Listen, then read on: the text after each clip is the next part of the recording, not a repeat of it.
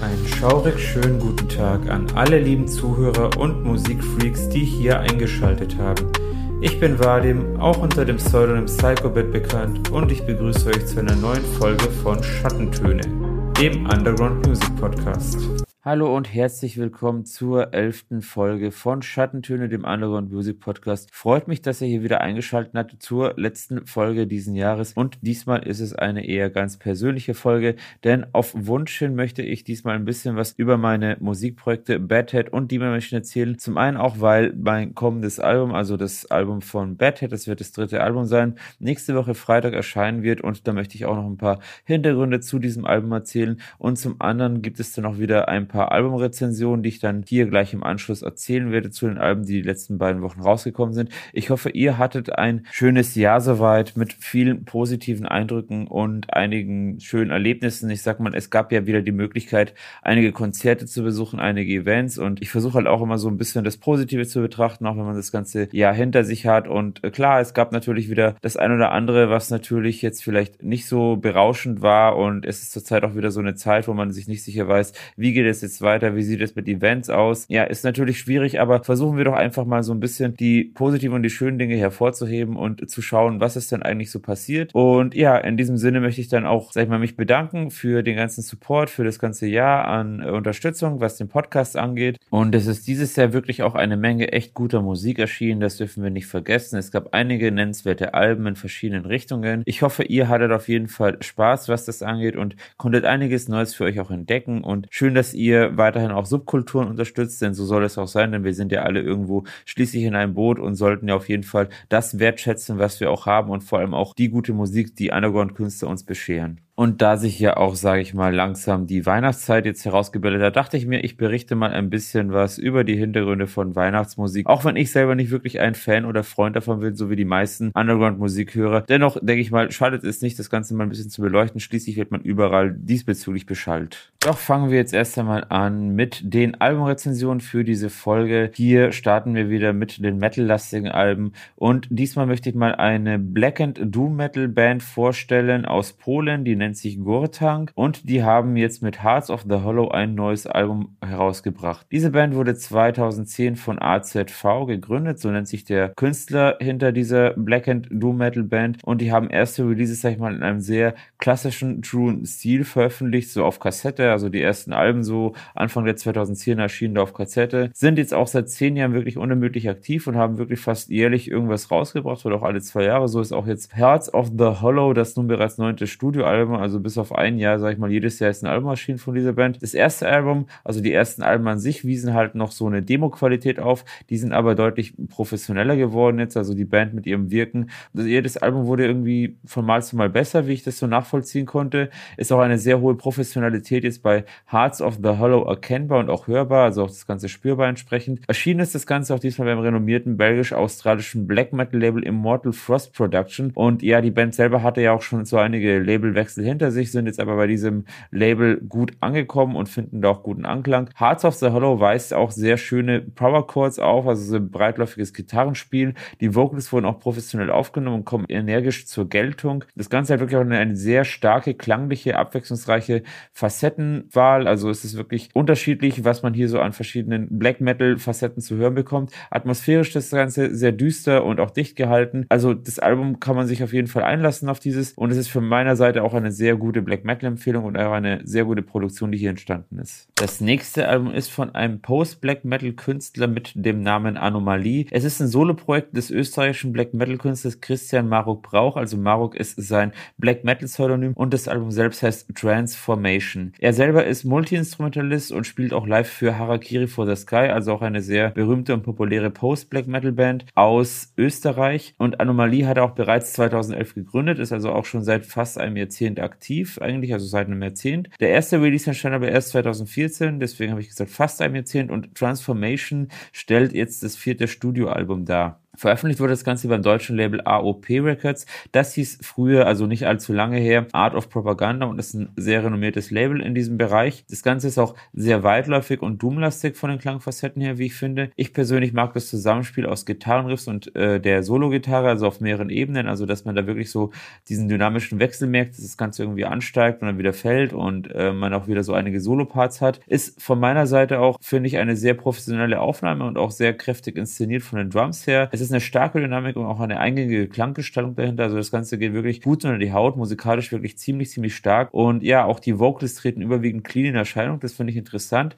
Er hat dann aber auch wieder seine Elemente, wo er dann eben in Groans fällt und in äh, entsprechende Screams, wie es halt eben zu diesem Genre gehört. Also finde ich schon ziemlich, ziemlich stark, was da als Einzelperson inszeniert worden ist. Und es ist sehr eigensinnig, kreativ gestaltet und die Musik, da kann man sich wirklich drauf einlassen. Also wirklich ein sehr starkes Post-Black-Metal-Album. Weiter geht es mit einer etwas moderneren und auch komplexen Band im Melodic Technical Death Metal Bereich, kann man sagen. Es ist sowohl ein Mix aus Melodic Death Metal als auch Technical Death Metal. Es ist eine Female Fronted Band mit dem Namen Wage of Light und die Band selbst kommt aus der Schweiz. Es ist eine dreiköpfige Band um Sängerin, Growlerin, Shouterin Melissa Bonny herum. Das Album heißt Redemption. Es ist das zweite Album dieser Band und ist unter eigener Hand erschienen. Das Ganze ist sehr brachial und hat auch eine großflächige Klanggestaltung. Es kommen auch elektronische Elemente vor, die treten dann neben Gitarrenriffs und auch symphonischen Gesängen auch stark in den Vordergrund. Also man merkt da einfach diesen modernen Mix verschiedener Facetten, also wirklich ein Crossover-Stil, der hier gefahren wird. Das Ganze ist epochal und auch ambient zur Geltung gebracht. Ich persönlich finde, dass der Mix und auch die Produktion streckenweise etwas schwach ausfallen.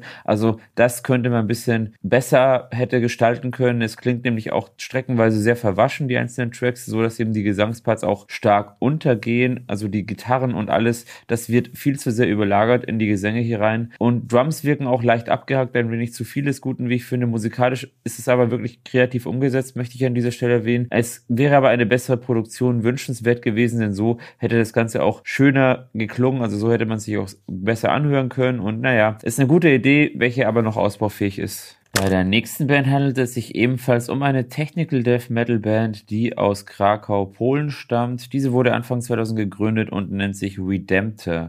Diese Band, sag ich mal, hat den ersten Release 2007 nach einigen Demo-Veröffentlichungen herausgebracht.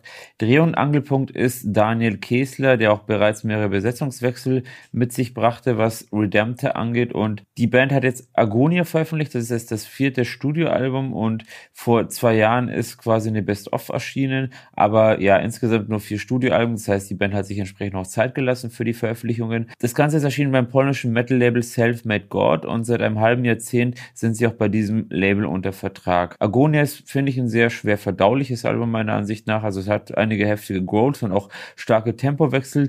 Es ist auch eine verspielte Technical Metal Spielweise vorhanden, der es auch schwer zu folgen ist. Also ich persönlich, sage ich mal, kann jetzt mit diesem Technical Death Metal Stil nicht so viel anfangen. Also da fehlt mir ein bisschen so die Eingängigkeit. Die Produktion der Gitarren kommt jedoch gut und die Drums wirken auf diese Art und Weise etwas abgehackt, muss ich auch sagen, sind noch nicht ganz im Takt. Musikalisch schwer eingängig und ich finde, wie gesagt, Technical Death Metal besonders schwer greifbar. Die Band setzt aber ihren Stil durchgehend fort und das kann man ihr zumindest anrechnen. Das letzte metal-lastige Album dieser Folge ist von The Browning. Das ist eine vierköpfige US-amerikanische Crossover-Metal-Band, die eher so im Deathcore zu verorten sind. Und Dreh- und Angelpunkt ist Schauter, Vocalist Johnny McBee. Bekannt ist diese Band aus einer Kombination zwischen Deathcore, Metalcore und auch Elektro. Dadurch hat sich irgendwie so ein bisschen die Begrifflichkeit Electronicore bei dieser Band durchgesetzt. Und die Band ist auch seit einem Jahrzehnt aktiv, also seit 2010 durchgehend. Das Album was sie rausgebracht haben, heißt End of Existence und ist das bereits sechste Studioalbum dieser Band. Das heißt, die waren jetzt die letzten zehn Jahre unermüdlich aktiv. Erschienen ist das Ganze beim finnischen Label Spinefarm Records, welches sich vermehrt so auf moderne Metal-Produktionen, Metalcore, Deathcore-Produktionen eingeschlossen hat. Das Ganze hat eine eigensinnige Klanggestaltung, die auch von unterschiedlichen Breaks profitiert. Es kommen brachiale und krasse Vocals vor, also das muss man Johnny McBee wirklich lassen. Das hat er wirklich stark drauf. Das Gitarrenspiel ist jedoch etwas schwer eingängig. Das Ganze ist auch sehr technoid gehalten, also da auch zu, zur Geltung gebracht. Das ist auch eben dieses ähm, elektromäßige, Electronic-Core-mäßige, was sie da einbringen. Die Cover-Optik erinnert etwas an Videospiel-Soundtracks, das kommt noch mit dazu, was ich erwähnen möchte. Und es ist eine brutale Kombination aus elektronischen Elementen, heftigen Rolls und starken Trommelgewirbel. Die Musik sag ich mal, da müsste man sich ein bisschen mehr auseinandersetzen. Es ist eine recht schwammige Produktion, jedoch nicht unattraktiv und auch nicht unkreativ. Auf jeden Fall interessant und ja, wer da Interesse hat auf so ein Electronico-Album, der kann sich dieses auch gerne, gerne mal anhören. Nun kommen wir auch schon zum elektronischen Teil dieser Folge. Wir reden jetzt als nächstes ein bisschen so über den Bereich Dark Techno. Da hat jetzt ein Projekt namens Neuroclass ein neues Album veröffentlicht. Neuroclass ist ein deutsches Zwei-Mann-Projekt um Kai Schäfer, der bekannt ist von dem Projekt Chain Reactor und Markus Forschig, der von dem Projekt Readjust bekannt sind. Beide veröffentlichen nun mit Beyond the Black Wall ihr Debütalbum unter dem Namen Neuroclass. Das Ganze ist erschienen beim Dark Dimension Label Pro Noise auf digitaler Ebene nur und kombiniert so eine Mischung aus Dark Techno, Dark Synth und Industrial, also eine recht moderne Kombination, die zurzeit auch irgendwo gefragt ist, kann man sagen. Das Ganze kommt auch mit sehr tanzbaren Beats zur Geltung und ja, es sind keine Vocals vorhanden, jedoch einige Samples. Diese kommen auch stark zur Geltung, die wurden überall gut integriert. Das Ganze hat dadurch eine sehr futuristische Atmosphäre, die da aufgebaut wird. Kann sowohl Techno-EBM als auch Synthwave-Fans echt gut gefallen, muss ich sagen, weil das wirklich eine starke Combo ist aus diesen Genre-Gefilden. Es sind dicke Beats vorhanden, weitläufige Synth-Leads und sorgt auch für eine starke Atmosphäre, was man da so hört. Ist ein cooler, düsterer Stil, der sehr klapptauglich auch zur Geltung kommt. Ideenreich und kreativ, wie ich finde. So wirklich sehr, sehr coole Synth-Passagen, die man hier hört. Starke Basslines, eine gute Produktion, coole Melodien. Also das Album macht durchgängig Spaß und wirklich durch und durch Spaß und weiß nach vorne zu treiben. Somit ein ziemlicher Geheimtipp für diese Folge. Weiter geht es mit einem Album vom Mastermind hinter Frontline Assembly, Reese Fölver, der jetzt auch, sag ich mal, seit einigen Jahren wirklich wirklich solo aktiv und unterwegs ist. Der Künstler selber kommt aus Kanada und hat jetzt auch mit Brutal Nature ein neues Album veröffentlicht, auch so eher im Dark Techno angesiedelt. Er ist wirklich seit einigen Jahren solomäßig dabei mit so einer Art schanzigen Industrial Dark Techno Stil, wie ich persönlich finde. Es ist quasi ein Nachfolgeprojekt vom eher ambienten Conjure One und er tritt jetzt halt hauptsächlich unter eigenem Namen in Erscheinung. Brutal Nature ist jetzt das nun bereits dritte Studioalbum und ja, das dritte Album in vier Jahren, was jetzt erschienen worden ist. Es treibt von Anfang an wieder mit starken Beats nach vorne, kommt auch ganz ohne Vocals aus und hat einige komplexe Klangfacetten, die da äh, hervorkommen. Atmosphärisch und nachdenklich ist das Ganze auch wieder inszeniert. Das kennt man auch, sag ich mal, vom Künstler. Es nimmt den Hörer mit auf eine ganz eigene Reise und ist auch teilweise, sag ich mal, in einigen IDM-Gefilden unterwegs. Streckenweise finde ich es wirklich etwas anstrengend aufgrund der zu monotonen Beats und Freunde von Dark Techno werden aber auch an diesem Album gefallen finden. Bezüglich IDM hat auch ein noch recht junges Projekt aus Parma, Italien, ein neues Album rausgebracht und das Projekt selber bzw. die Band nennt sich Optogramm. Das ist ein italienisches Duo und die haben jetzt mit Nebula ihr zweites Studioalbum unter eigener Hand veröffentlicht. Das Ganze hat eine sehr komplexe Klanggestaltung und hat auch einige facettenreiche Töne, also hat mir wirklich auch sehr gut gefallen beim ersten Hören. Es ist angenehm zu hören, lädt auch zum Dahinschwelgen ein. Der Mix und auch das Mastering sind sehr professionell, also das Ganze ist wirklich klanglich sehr schön und geht auch unter die Haut. Es schafft Konzentration und einen Fokus auf verschiedene Klangfacetten anzuregen. Es sind verspielte Glitches mit dabei, wie es beim IDM gerne mal üblich ist und auch einzelne Töne, die ineinander übergehen. Es kommt auch komplett wieder mal ohne Vocals aus, wie es auch eben so Teil dieser Stilistik ist. Es ist wenig Bass, dafür aber hochtönige Headspielereien zu hören und es ist ein sehr starker Abwechslungsreichtum drin, intelligentes Sounddesign, also wirklich ein sehr schönes Album von einem sympathischen und noch recht jungen Projekt. Und wir bleiben in Italien, in Livorno, um genau genauer zu sein, denn hier hat auch wieder ein italienisches Duo ein neues Album rausgebracht mit dem schönen Namen Velvet Vega. Dabei handelt es sich jetzt eher um ein Darkwave respektive Post-Punk-Duo, welches sich zusammensetzt aus Francesco Solgente und der Sängerin Chiara Lucarelli. Bereits das Debütalbum Collexim ist 2018 erschienen und konnte mich sehr überzeugen, hat mir wirklich sehr gut gefallen. Und We'll Never Get Back ist jetzt das zweite Studioalbum dieser Band, was jetzt eben vor zwei Wochen etwa erschienen ist. Es ist ebenfalls beim Schweizer Label Swiss Dark Knights erschienen und wie jetzt der Vorgänger auch, hat es wieder so einiges an schönen, facettenreichen Darkwave-Gestaltungen zu bieten. Es sind sowohl wieder starke Gesangseinlagen mit drin, wie auch sehr schöne Synth-Parts, die ineinander übergehen. Musikalisch wirklich auch eine sehr starke Inszenierung. Sowohl die Synth-Passagen als auch das Gitarrenspiel, wo eben so der Post-Punk-Anteil mit einfließt, gehen gut ineinander über. Es ist sehr verträumt, wunderschön zur Geltung gebracht, inhaltlich wirklich melancholisch und auch tiefgründig. Durch und durch ein gelungenes Album und eine Top-Empfehlung dieser Folge von meiner Seite. Weiter geht es mit einem Darkwave EBM Crossover Projekt aus Chemnitz. Es ist ein fünfköpfiges Elektroprojekt und dieses war vor allem in den 2000ern sehr stark aktiv und hat bis 2007 so etwa fünf Alben veröffentlicht. Diese haben sich aber jedoch 2009 getrennt. Ich rede hier von Davantage. Also Davantage, wie gesagt, eine Band, die schon seit 20 Jahren existiert und jetzt seit 2020 haben wir dann so einen Comeback gebildet und eine Neuformation gesucht und sind somit wieder wieder aktiv und veröffentlichen jetzt mit Blinders das erste Album nach 14 Jahren und das Album ist diesmal unter eigener Hand erschienen. Also da Vantage kombinieren so einen klassischen Sound zwischen Synthpop, Darkwave und EBM, also was sehr eigensinniges, wie ich finde. Es erinnert auch streckenweise so an Episode Minds oder auch teilweise Project Pitchfork, also an die frühen Geschichten dieser Band. Es ist eine schöne musikalische Klanggestaltung, ein abwechslungsreiches Trackwachstum, was hier entstanden ist. Es sind auch, sag ich mal, sehr coole Gesänge, also sehr abwechslungsreiche Gesänge mit dabei. Es ist ein gelungenes Klangbild. Es macht wirklich Spaß, man weiß auch zu überzeugen. Ich finde die Stimme auch sehr gut vom Sänger. Es ist wirklich, sag ich mal, ein sehr schönes, homogenes Album mit vielen elektronischen Facetten. Also auch ein Geheimtipp dieser Folge. Wir bleiben beim IBM, denn die Legende schlechthin, Duff, die deutsch-amerikanische Freundschaft, haben nochmal ein Album herausgebracht. Wie gesagt, es ist eine legendäre Band, eine legendäre Ikone des New Wave und auch des IBM, welche 1978 gegründet wurde. Also es liegt jetzt fast schon 45 Jahre her. Und Duff waren immer zusammen Robert Görl und Gabi Delgado. Leider ist Gabi Delgado im März 2020 verstorben möge er weiter in Frieden ruhen. Jedoch hat Robert Görl dem Anschein nach dennoch weitergemacht und arbeitete jetzt an dem Album nur noch einer an ein neues Album. Es scheint so eine Art Abschlussalbum von Duff zu sein, welches von Robert Görl eigenständig produziert worden ist und es ist erschienen bei Herbert Grönemeyers Label Grönland Records, wie auch schon vergangene Releases und auch so eine Best-of, was mal vor einigen Jahren herauskam. Es ist, wie gesagt, eine der einflussreichsten Bands der elektronischen Musikgeschichte und es ist auch sehr bewegend, dass Duff wieder ein neues Album rausgebracht haben. Ich habe auch die Duff-Biografie gelesen vor einigen Jahren, also auch wirklich sehr empfehlenswert und ich glaube, es gibt kaum eine andere elektronische Band, die mehr Anteilnahme hatte am elektronischen Schaffen der letzten 40 Jahre wie Duff. Nur noch einer ist also das nun achte Studioalbum von Duff und vermutlich auch das letzte Album dieser Bandgeschichte, veröffentlicht von Robert Girl. Wie gesagt, das ist ein klassischer Duff-Stil, der da auch erhalten bleibt. Robert Girl hat da noch so einen eigenen Solo-Stil mit integriert, den er auch mit seinen Solo Solo-Alben veröffentlicht hatte. Das hört man auch hier wieder raus.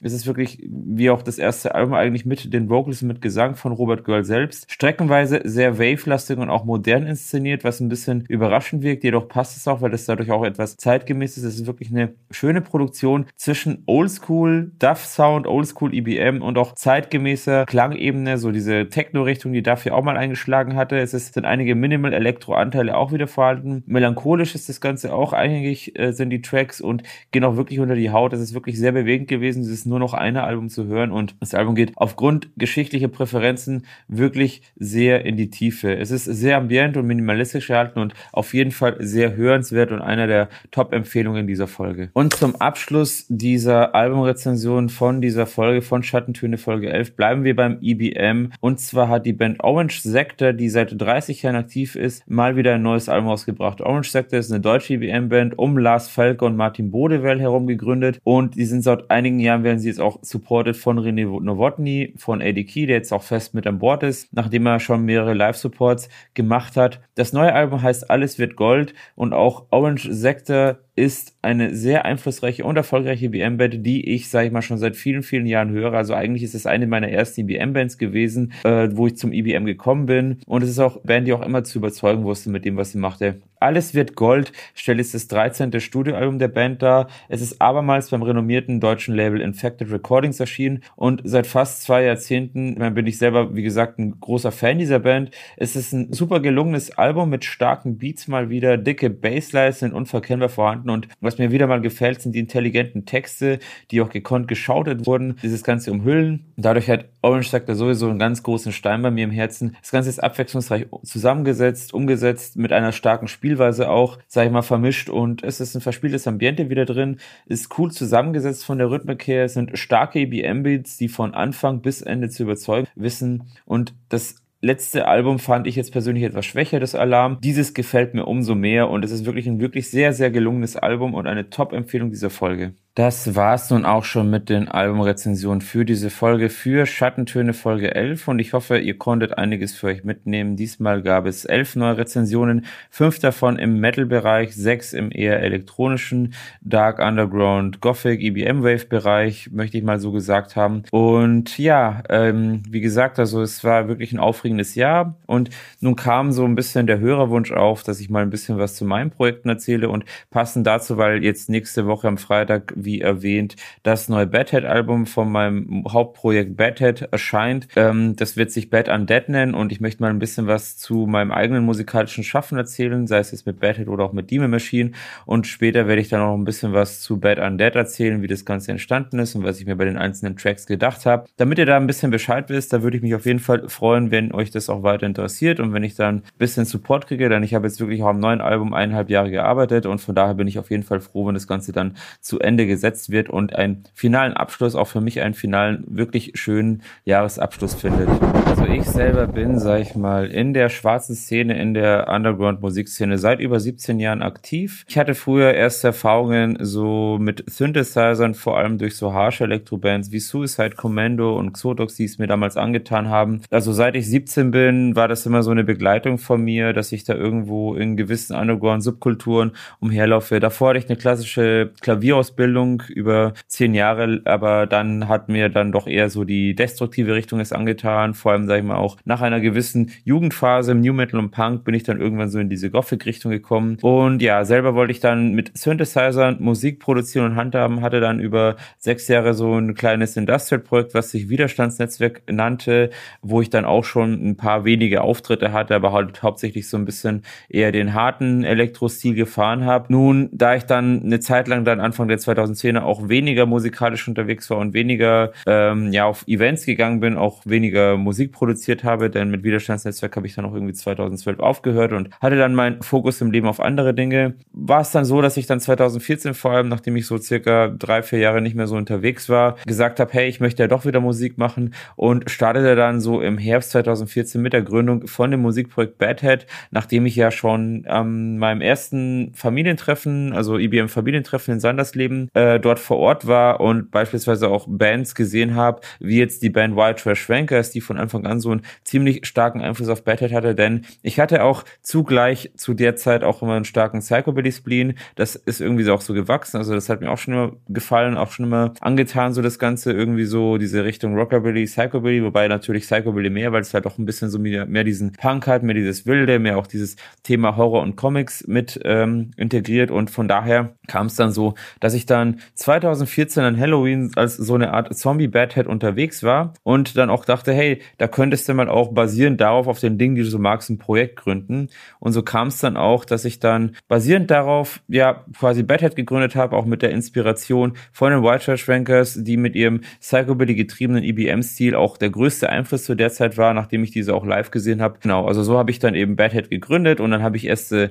Tracks zu Hause mal so ein bisschen produziert. Da hatte ich dann so ein, ein Arturia Microboot hatte ich dann, wo ich dann ein bisschen herumgespielt habe, wo ich dann erste Klänge erzeugt habe, so Baseline-mäßig so. Und ja, das war alles noch ein bisschen Kinderschuhen, weil wie gesagt, davor hatte ich eher mit VSTs Erfahrungen, also auch mit dem Widerstandsnetzwerkprojekt, da habe ich halt hauptsächlich mit Reason und so gearbeitet oder halt auch mit ähm, ja, mit, mit Cubase-Geschichten und dachte mir, okay, für so eine Richtung EVM und so brauchst du ja schon ein bisschen so Hardware-Synth, so, so einen analogen Synth auch, weswegen ich mich da auch tiefer reingefuchst habe, auch so erste Analog-Synths weiter erweitert hatte und so und vor allem so die Novation Base Station ist mir bis heute geblieben. Das ist so eines der Hauptbestandteile des Bad Head Sounds, mit dem ich dann eben auch weitergemacht habe. Und genau, also so war das dann, dass ich dann so 2015 herum mehr also an Tracks gefeilt habe und so und dann eben so diesen comichaften Stil so integriert habe. Also alles, was so ein bisschen mit äh, Comics, B-Movies und Horror zu tun hat und so. Und vor allem, sag ich mal, so dieses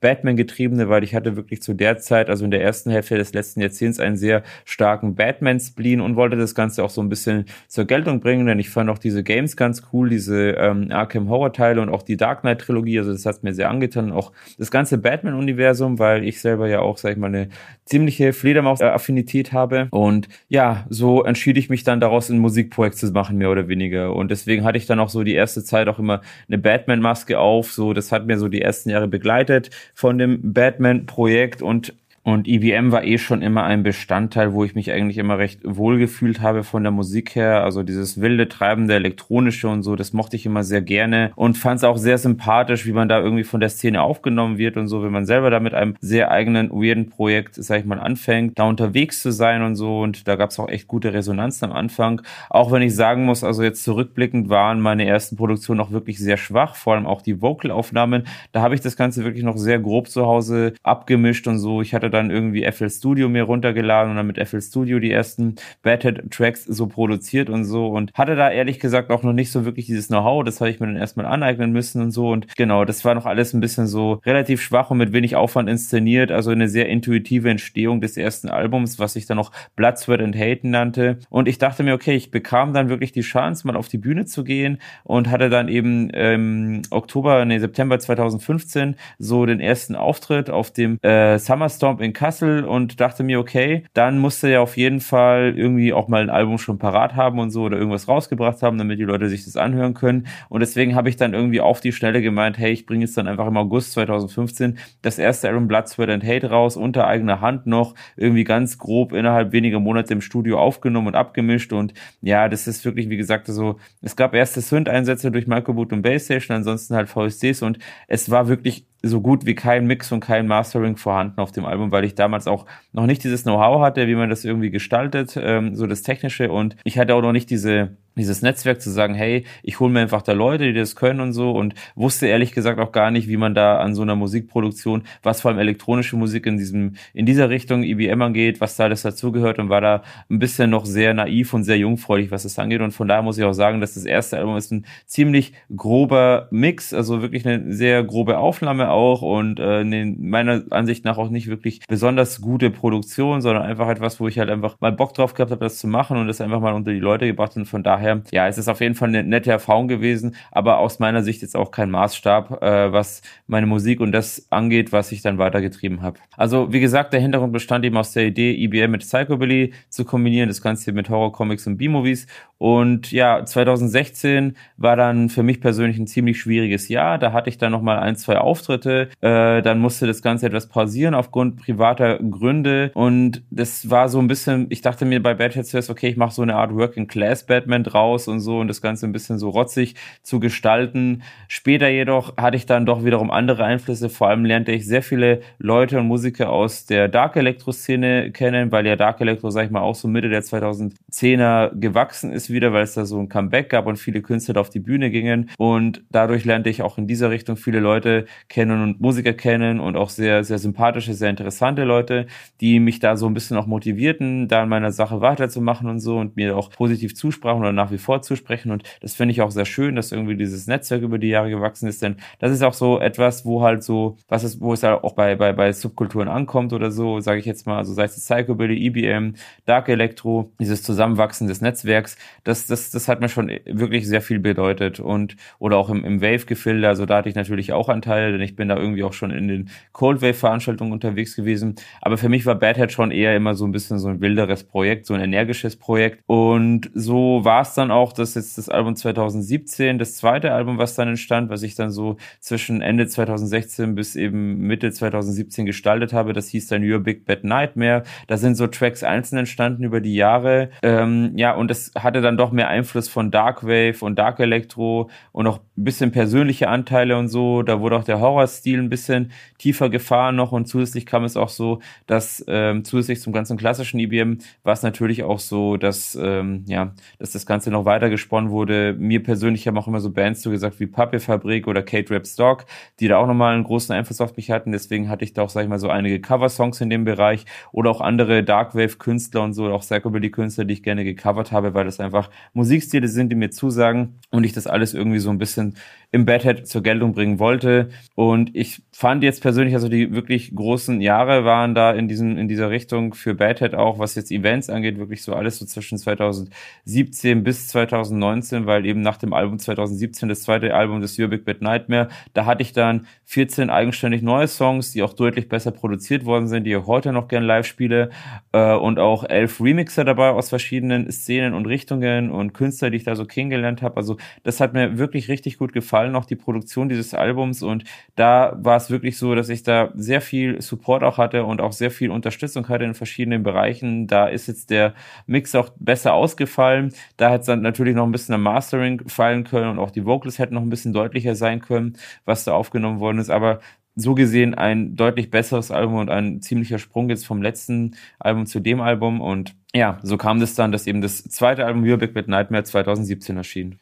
danach war mir irgendwie so ein bisschen klar, dass ich gerne mein Know-how erweitern wollen würde oder das hatte ich eh schon lange vor zu sagen, hey, ich möchte noch ein bisschen im Bereich Audiotechnik, Akustik auch weiter vorankommen. Und deswegen entschied ich mich dann nochmal 2017 eben ein Zweitstudium anzugehen im Bereich Akustik. Ähm, das war dann berufsbegleitend und das habe ich dann bis 2020 durchgezogen, hatte da eben letztes Jahr nochmal eine Masterarbeit dazu geschrieben, aber parallel dazu hatte ich nochmal die Idee, ein zweites Projekt auch zu gründen mit dem Namen Demon Machine. Das ist so ein bisschen so ein Projekt, wo ich gesagt habe, hey, da schlägt dann, dann mehr mein Dark Electro, mein Electro-Industrial Herz dafür. So angetrieben so von Bands wie Frontline Assembly, Fixed, Z8, Full Contact 69, Second Phase, Paraline, also was da schon für mich immer so eine große Inspiration war in dieser Richtung.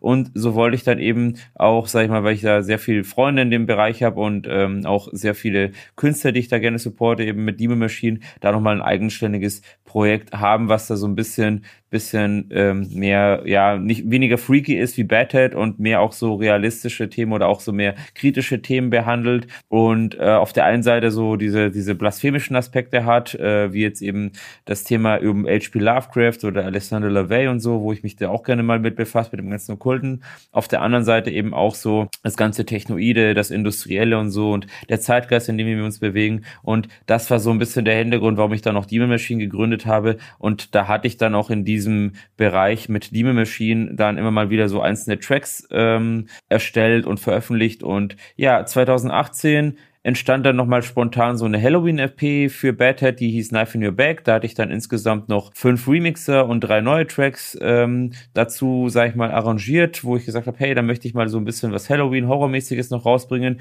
Das entstand dann so relativ spontan in der Zeit. Ich befand mich dann auch irgendwie so in einem richtig schönen Irland-Urlaub und dachte mir, hey, da diese ganze Halloween-Spooky-Geschichte mir eh schon immer auch sehr gut gefallen hat, wollte ich das Ganze auch mal bezüglich Badhead so rausbringen. Da entstanden dann auch Musikvideos und ähm, Genau, also 2018 und 19 stand dann vermehrt für Badhead im Zeichen der Live-Auftritte und nebenbei habe ich halt neben ein paar ähm, Cover-Songs und ein paar ähm, Songs eben für diese Halloween-EP hauptsächlich Demon Machine Tracks vorbereitet. Nachdem ich mich ja eh über die Jahre vermehrt von diesem Batman-Spleen mehr in Richtung Horror entwickelt hatte, auch mit Badhead, also spätestens nach der Halloween-EP war es dann soweit, dass ich gesagt habe, okay, ich müsste da ein bisschen, bisschen professioneller das Ganze aufziehen und ich mochte auch nicht immer nur mit Batman in Verbindung gebracht werden, weil Badhead für mich ja doch viel mehr ist als nur Batman. Also man kann fast sagen, das erste Album war schon mehr Batman-orientiert, aber alles, was danach kam, hatte so ein bisschen einen eigenen Weg, ist einen eigenen Weg angeschlagen, wo jetzt sich man mehr von Batman distanziert hat. Das ist auch der Grund, warum ich dann die Maske änderte, warum ich dann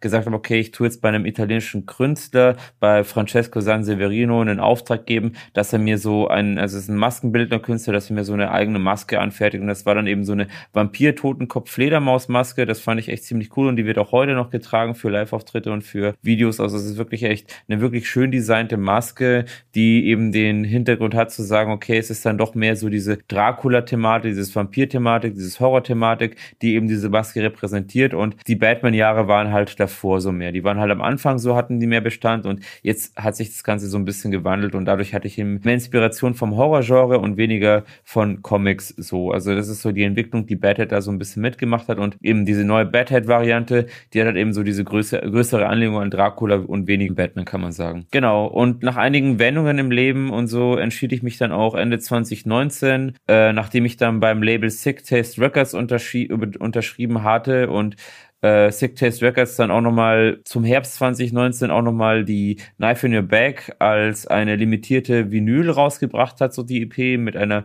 Vier-Track-Vinyl mit den drei Tracks von der EP, wie auch einem zusätzlichen Extra-Track dafür stellt. Ähm, genau, entschied ich mich dann auch da ein bisschen noch das Ganze weiter zu entfachen, also was Badhead angeht und tatsächlich weniger nur in Richtung IBM zu blicken und zu denken, sondern auch mehr Facettenreichtum einzubringen und dadurch kam es auch, dass ich dann Ende 2019 entschied, dass ich in Zukunft auch gerne Gitarre im Badhead einfließen lassen möchte. Also dass ich dann Songs mit zusätzlich so einer Surf, Psychobilly-artigen Sound, ähm, mit so einem Surf, Psychobilly-artigen Sound in der Gitarre integrieren möchte, weil es halt eben doch ein bisschen so, finde ich, zu Badhead passt und da eben auch live in Zukunft damit spielen möchte. Und ich hatte auch einiges an Drummerwechsel. Also ich hatte ja drei Jahre einen Standdrummer von 2015 bis 2018. Äh, aus persönlichen Gründen mussten wir uns leider trennen. Also hier liebe Grüße an Ralf. Und dann kam die Chrissy von Golem auch für ein Jahr als Drummerette ähm, in, in Vertretung zu Badhead. Also da hatten wir auch 2019 noch ein paar richtig schöne Auftritte zusammen. Genau, aber danach war es halt so, dass ich dann gesagt habe, okay, Badhead geht dann eigene Wege und ich war dann auch so ein bisschen bereit, einen neuen Drummer im Boot zu holen. Das ist leider ein bisschen zerlaufen, aber ich habe dann angefangen zu sagen, okay, ich gehe jetzt ein bisschen einen eigenen neuen Weg mit Badhead und nehme jetzt auch mal Gitarre mit ins Boot. Auf jeden Fall muss aber auch erwähnt werden, dass durch das Signing bei Sick Taste Records ich zum ersten Mal so richtig tiefer mit dem Bereich Horrorpunk in Kontakt kam und ich merkte auch, wie da wiederum irgendwie so ein Einfluss entstand auf Badhead. Also das ist auf etwas, wo ich gesagt habe, hey, auch im Horrorpunk sind einige echt coole Bands, echt coole Leute, die, wo du ein bisschen so mit deinem freakigen Spleen auch, sag ich mal, gut Anklang finden kannst und so und wo du einfach weißt, hey, das sind Leute, die stehen auch auf ähnliches Zeug wie du und so. Und dadurch war das wirklich, dass, dass, dass ich fand dann mit Badhead und so da irgendwie so einen schönen, schönen, ja, also da nochmal eine schöne Integration zu finden und so. Und ähm, auch da ist es wiederum so gewesen, dass ich gesagt habe, hey, da wird auf jeden Fall eine Gitarre noch gut passen. So ist es dann, dass ich dann auch, sag ich mal, jetzt da den Fokus erst einmal mit Badhead ruhen ließ, nachdem ich gesagt habe, da muss eine Veränderung stattfinden und das ganze Konzept muss überdacht werden. Und so schloss ich dann Anfang 2020 die Arbeiten am ersten Demon Machine Album ab. Das heißt, da war dann das erste halbe Jahr von 2020, nachdem eben auch die Pandemie kam, die uns alle hart getroffen hat und dann keine Live-Auftritte mehr möglich waren. Ähm, das erste Album von Demon Machine, also das, das war so dem, im Fokus im ersten halben Jahr. Das nannte sich dann World of Dust, hat dann zehn neue Tracks und dann wurde es Mitte 2020 von Hexen Records veröffentlicht. Auch mit Demon Machine hatte ich einige echt äh, schöne, interessante Live-Auftritte und so. Da ist das Konzept viel mehr elektronisch, also viel mehr, dass ich da so an, an, an Sampler und an einem Audio Live Player und so weiter schraube und einfach mal schaue, wie ich dann den Sound kreiere und dann ein paar synthetische Vocals raushau und so. Also das ist so ein bisschen der Hintergrund von Demon Machine. Genau, und Demon Machine, wie gesagt, hat schon kritischere Gesichtspunkte aufs Weltgeschehen und auch auf menschliche Abgründe in erster Linie. Und nachdem das Thema abgeschlossen war und ich dann auch im August 2020 einen schönen Doppelkick auf dem Katzenclub Event hatte, einmal mit Demon Machine, einmal mit Badhead inklusive Gitarre sozusagen, also mit dem neuen Konzept, was ich aufgefahren habe. Das heißt, ich habe dann ein paar Gitarren-Sounds zu den alten Tracks nochmal adaptiert, ähm, begann dann auch im Herbst 2020 die Arbeiten am dritten Badhead-Album Bad Undead, welches eben nächste Woche Freitag bei Sick Taste Records erscheint, sowohl als eine 2-CD-Variante als auch digital. Da werde ich gleich noch ein bisschen was dazu erzählen. Und genau, also ich entschied mich dann eben die Gitarre eben auch als tragendes Element bei Bad Undead mitwirken zu lassen. Das heißt, ich habe dann eben auch in den ganzen Songs, die auf Bad Undead erscheinen werden, ist die Gitarre mit eingebaut, sowie auch klassische synthetische Parts und ja, es ist wirklich ein sehr starker Horror-Spiel mit drin. Es ist wirklich auch eine Produktion gewesen, wo ich sehr viel Aufwände getrieben habe. Also das ist auch eigentlich so der größte Aufwand, den ich bisher musikalisch getrieben habe mit diesem Album. Und wie gesagt, also es sind zehn neue Songs und was eben noch dazu kommt, ist, dass ich da sieben zusätzliche Gastsänger mit am Boot Boot hatte, zu dem werde ich auch noch gleich was erzählen. Und es ist quasi, man kann jetzt sagen, Badhead ist so eine Art Crossover-Gothic-Projekt. Das kann als sowas betrachtet werden, dessen musikalische Einflüsse tatsächlich aus EBM, Darkwave, Psychobilly und Horrorpunk zusammengesetzt sind, während sich Demon Machine mehr auf Dark Electro und Electro Industrial konzentriert. Und inhaltlich liegt halt der Fokus bei Badhead mehr auf der Horror-Thematik und bei Demon Machine mehr auf dem kritischen Weltgeschehen. Ja, so viel erstmal zu meinem musikalischen Werdegang, zu meinem musikalischen Schaffen in den letzten paar Jahren. Und jetzt möchte ich noch ein bisschen was erzählen zum neuen kommenden Album Bad Undead. Ich hoffe, euch interessiert das nach wie vor, denn wie gesagt, es ist natürlich auch ein Anliegen, dass ihr da ein bisschen mehr erfahrt, auch über das Underground-Schaffen, wo ich mich so, ja, beschäftige mit und klar, so Musik liegt mir persönlich sehr am Herzen und vor allem so Underground-Musik und es ist natürlich so, dass Badhead schon mein Baby ist, wo ich gesagt habe, hey, ich investiere wirklich sehr viel Zeit und sehr viel Mühe und Energien, weil ich einfach da möchte, dass einfach wirklich ein schönes Produkt, ein schönes Album entsteht, wo sich dann Leute auch dran erfreuen. Badhead, Bad Undead ist ein 10-Track-Album, also mit 10 Haupttracks in erster Linie. Der erste Track nennt sich Frankenbats Monster und das ist quasi so eine Hommage an Mary Shelleys Frankenstein, weil das auch, sag ich mal, ein Roman ist, der mich immer sehr beflügelt hat, auch die ganze Geschichte um Frankenstein und um das, äh, den größten wahnsinnigen Wissenschaftler, der dann, also der Opfer seines eigenen Schaffen wird und so und wo dann ein Monster ihn überfällt und ähm, ja, ein Monster wütet und und eigentlich unkontrollierbar ist. Das kann man auch eigentlich als Referenz für sehr vieles sehen, was immer so auf der Welt passiert. Und von daher ist Frankenbergs Monster so ein bisschen so ein spaßiger Track ähm, bezüglich dieser Geschichte. Ähm, ich selber bin ein absoluter Dracula-Fan, auch ähm, von Bela Lugosi und dessen schauspielerischer Leistung. Daher ist jetzt der zweite Track The Curse of Lugosi eine Art Hommage an Bela Lugosi, denn ich finde persönlich, also es gab keinen besseren Dracula-Schauspieler nach wie vor als Bela Lugosi und er selber ist auch ein sehr inspirierender Charakter, auch dem sein menschlicher Werdegang äh, hat mir persönlich auch immer sehr zugesagt, auch immer sehr, ja, ich fand es immer sehr inspirierend, was man da so erfahren hat und gelesen hat dazu. Der dritte Track heißt The Evil Dead, weil auch The Evil Dead ist eine Filmreihe, die mir persönlich sehr gut gefällt. Also ich mochte vor allem die ersten beiden Teile aus den 80er Jahren, dann auch natürlich Armee der Finsternis, was dann Anfang der 90er herauskam, sowie auch das Remake von 2013 und die Serie Ash vs. Evil Dead hat es mir auch sehr angetan. Also auch das Thema Dämonen und Finsternis im Wald und von Dämonen besessene Charaktere. Also das ist auf jeden Fall etwas, wo ein sehr starker Suspense entstanden ist und wo ich gesagt habe, hey, das ist ein Track, wo ich sozusagen meine Art, äh, ja, mein eigenes Mindset diesbezüglich herausstechen habe lassen, was unser Evil Dead betrifft und so und was das Ganze auch angeht. Ähm, dann gibt's eine Hommage an Slasher, äh, an Slasher-Filme und zwar mit Slasher in the Night als vierter Track. Das ist so ähnlich wie mit dem Track Knife in Your Back auf der Halloween EP 2018, wo es halt um einen Serienkiller gilt und um die Hintergründe eines Serienkillers und warum dieser Serienkiller überhaupt diese Taten vollbringt und was so seine Erlebnisse sind, weswegen er das eben macht und das daher eben auch der Track Slasher in the Night. Dann hatte ich noch ein bisschen so einen persönlichen Track, der heißt dann My Cat Forevermore. Das ist dann der fünfte Track des Albums, wo ich ein bisschen um Trennung, um Herzschmerz und um Liebe singe, weil natürlich das auch, sag ich mal, etwas ist, was, wo es uns alle immer mal wieder im Leben getroffen hat und wo ich das Ganze ein bisschen verarbeiten möchte. Dann habe ich mit Track Nummer 6, das ist dann Zombie Brats from Outer Graves, das ist ein sehr witziger Track. Da geht's halt mehr darum irgendwie, dass eben eine Gruppe von Zombie-Fledermäusen aus dem äh, Friedhof emporsteigt und die Welt sozusagen mit äh, dem Virus und mit dem Virus, den sie initiiert haben, ja, sich untertan macht und so und dass man sich davor nicht schützen kann. Also ein bisschen zeitgemäß das Ganze auch, aber auch auf eine sehr lustige Weise inszeniert. Dann mit dem siebten Track beschäftige ich mich ein bisschen mit dem Thema Werwölfe, deswegen auch Beware of Werewolves, weil ja auch irgendwie die Werwölfe sind ja quasi auch die größten Feinde der Vampire und dadurch, dass ich ja mit Battle ja doch eher so eine Vampir-Hommage mache, also so eine Art Dracula Personalisierung auf diese Art und Weise ziehe nebenbei oder halt auch so ein eigenes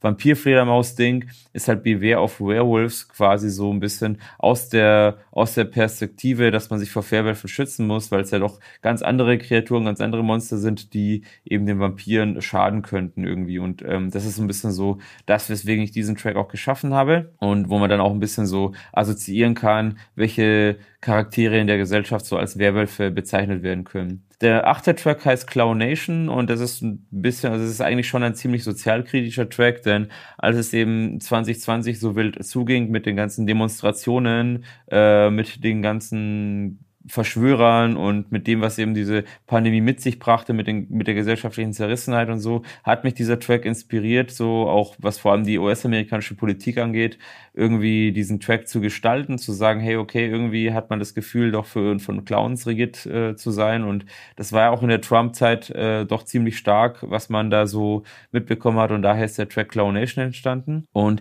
der neunte Track Black Magic, dazu gab es ja auch schon ein Musikvideo, welches ich Mitte äh, 2021 2021 veröffentlicht habe. Ähm, das ist so, ja, so, war ja quasi so ein bisschen so ein Häppchen, das ich schon rausgehauen habe zum neuen Album. Da geht's so ein bisschen um Satanismus, um Blasphemie, um Okkultismus, was ich da mit dem Track so ein bisschen behandeln möchte.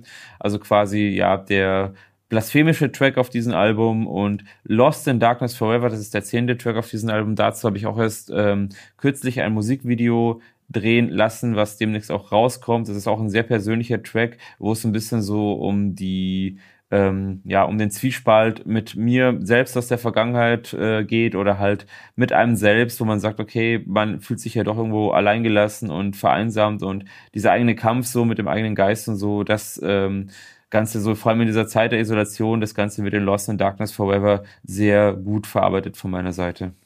Dann gibt es noch sieben zusätzliche Tracks, die mit Gastsängern behaftet sind, also wirklich sehr gute Gastsänger. Zu denen möchte ich auch noch ein bisschen eingehen, denn ich habe dann einige Monate, wo ich an diesem Album gearbeitet habe, eben auch an Gastsänger-Tracks gearbeitet. Und da starte ich mal mit dem ersten, das ist Morning Light. Das ist mit Toxi Ghoul zusammen. Das ist äh, Frontmann, Sänger von der Band Model Transylvania und er war auch früher Drummer bei der Band. Das ist eine italienische Horror- Rockband, kann man sagen. Also die haben mehr so angefangen mit Horror-Billy, also Horror-Punk-Psychobilly-Mischung, aber gehen jetzt so tatsächlich auch mehr so in Richtung äh, Metal rein und so und äh, das Ganze rockiger zu gestalten. Und Toxigul ist ein super, super sympathischer Zeitgenosse. Ich habe ihn wirklich sehr gern und ich konnte auch dieses Jahr zu Halloween eine Bühne mit ihm teilen, was mich wirklich sehr gefreut hat. Also das war wirklich ein richtig schöner Auftritt und äh, wie gesagt, also Toxigul immer ein sehr gesehener Zeitgenosse und auch wirklich eine klasse Stimme. Der hat den Track Morning Light beigesteuert und dazu eben so eine verklärt romantischen Text geschrieben, den er besungen hat. Dann habe ich von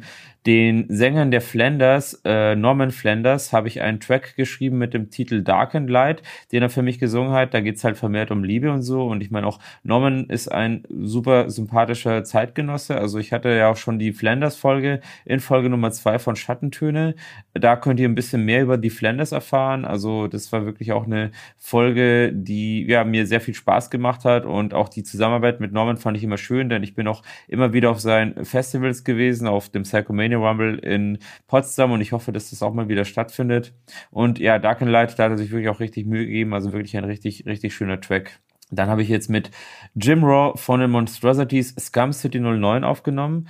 Ähm, genau, also Scum City Now 09, genau, ist quasi der Track, den er mit seiner schönen, äh, derben Stimme da so zur Gello gebracht hat. Also Jim Raw, auch ein Freund von mir, kann man sagen, also auch ein wirklich äh, sehr sympathischer Kerl, den ich seit Anfang an, seit The Monstrosity, seit 2017 verfolge und so mit seinem Schaffen auch schon öfters live gesehen habe. Und ich liebe ja auch seine Band wirklich sehr und von daher war es mir auch eine, eine Ehre, dass er da eben auch Teil des Albums wird und der da so ein bisschen so einen Track geschrieben, also so ein Lyrics geschrieben zu einem Track mit, äh, ja, wo es um eine verdorbene Stadt geht und so weiter. Und äh, ja, da, sag ich mal, kommt da vielleicht so ein bisschen doch ein bisschen wieder mehr Batman rein und so, kann man fast sagen. Aber hat er so auf seine ganz eigene Art und Weise gemacht. Und ja, mir gefällt der Track auch wirklich gut so wie alle Tracks eigentlich auf diesem Album. Und ja, auch Copkiller, das ist der 14. Track, also der vierte Track unter Gassinger, habe ich zusammen, habe ich, den habe ich geschrieben für Konrad Kaden von Konica Wald Club. Das ist ein, eine One-Man-Band, also der ähm,